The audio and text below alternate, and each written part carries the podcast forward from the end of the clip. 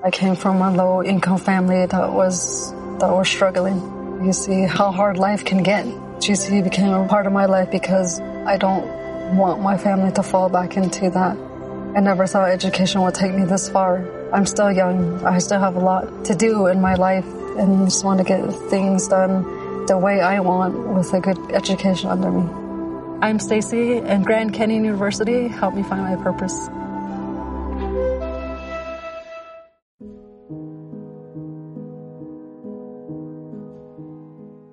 Domingo 22 de octubre. Dar a Dios lo que es de Dios.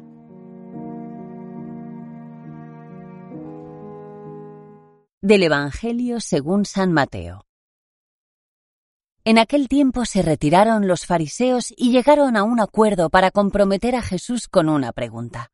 Le enviaron algunos discípulos suyos con unos herodianos y le dijeron, Maestro, sabemos que eres sincero y que enseñas el camino de Dios conforme a la verdad, sin que te importe nadie, porque no te fijas en apariencias. Dinos, pues, ¿qué opinas? ¿Es lícito pagar impuesto al César o no?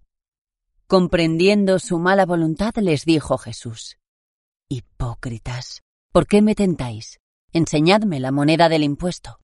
Le presentaron un denario. Él les preguntó, ¿De quién son esta imagen y esta inscripción? Le respondieron, ¿Del César? Entonces les replicó, Pues dad al César lo que es del César y a Dios lo que es de Dios.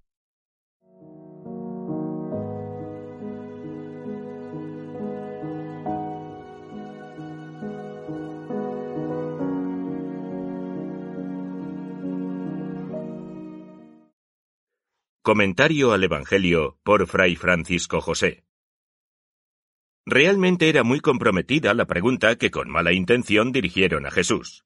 ¿Es lícito pagar o no el tributo al César? Si decía que sí, sería considerado como un amigo del invasor y abjuraría de que Dios era el único Dios y Señor de la tierra de Israel, que él mismo habría dado como heredad a su pueblo. Si contestaba que no, se pondría de parte de aquellos que se oponían, violentamente incluso, al dominio romano, y como consecuencia estaría poniendo en peligro el frágil equilibrio de las relaciones entre romanos y pueblo judío, lo que podría conducir, como después dijo el sumo sacerdote Caifás, a la catástrofe y destrucción del templo y el pueblo. ¿No os dais cuenta de que es preferible que muera un solo hombre por el pueblo a que toda la nación sea destruida? Jesús responde saliéndose de ese dilema. Dad al César lo que es del César, y a Dios lo que es de Dios. Pero cuando nos ponemos a pensar en el contenido de esta frase, vemos que no es fácil de interpretar. Se señala una distinción entre el campo de la fe y la religión, por una parte, y de la vida político-secular por otra. Pero, ¿cómo se relacionan? Ya que el ser humano forma parte, por su fe, del ámbito de Dios y sus caminos, y por otra de las realidades de su sociedad, su tiempo y su espacio. Se han dado a lo largo de la historia, y se dan hoy en día, dos tentaciones que tienen consecuencias nefastas. La teocracia, según la cual lo religioso sería lo superior y todo el ámbito secular estaría al servicio y bajo la dirección de las autoridades eclesiásticas. Esto conduce al fanatismo religioso, porque no respeta la autonomía de los distintos ámbitos, ni la legítima libertad de conciencia, ni la necesaria pluralidad de los medios para llegar al fin. La tentación contraria es también nefasta, el secularismo excluyente, según el cual la religión sería, en el mejor de los casos, un asunto meramente privado, de sacristía, sin ninguna participación válida en el mundo de las ideas, de los valores, de las relaciones sociales, de los derechos humanos. Esto supone un fundamentalismo ideológico que convierte en religión la ideología o política dominante en cada momento. La manera de salir de esta paradoja es considerar en serio la expresión imagen de Dios que utiliza Jesús, expresión que señala, según el pensamiento bíblico, la dignidad de cada persona, el hecho de que ninguna persona pueda ser considerada o tratada como medio o instrumento para otra cosa, ni siquiera para la religión o la razón política o social.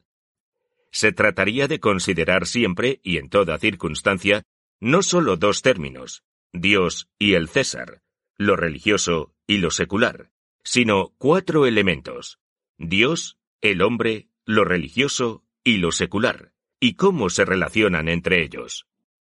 Dios no quiere que el hombre se haga imágenes de él para que no lo reduzca a su manera de pensar, pero él mismo ha hecho de cada ser humano una imagen de él, para que, respetando y promoviendo a las personas, tratáramos y honrásemos al mismo Dios. Por lo tanto, dar a Dios lo que es de Dios es tratar a cada persona y a todas ellas como Dios las trata.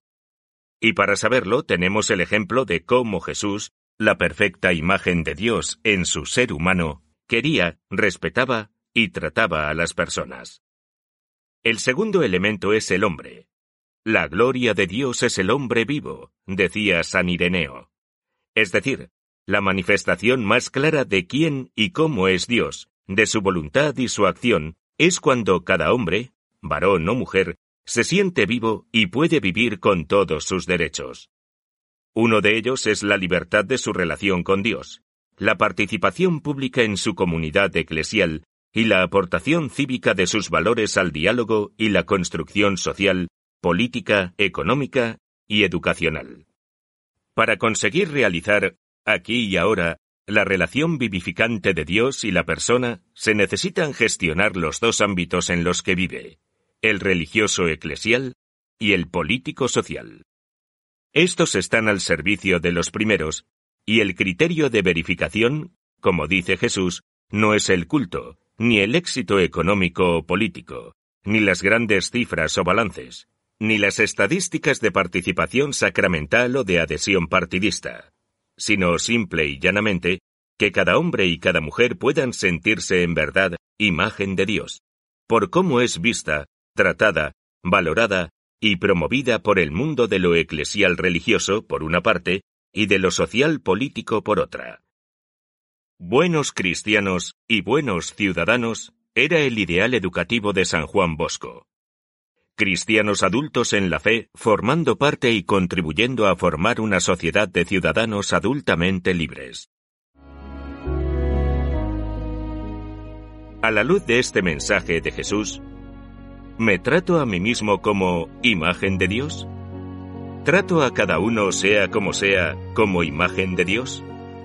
Construyo con mi oración, comunión y misión una iglesia de hijos e hijas, hermanos y hermanas, sinodal, donde cada uno y cada una se sienta en verdad imagen de Dios, respetado, amado, escuchado y promovido?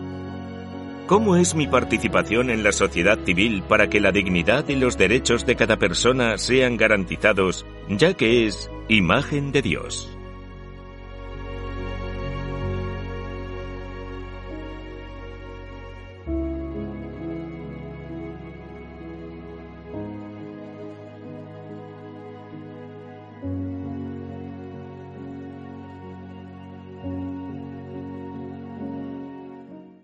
Comentario al Evangelio de hoy por Dominicos.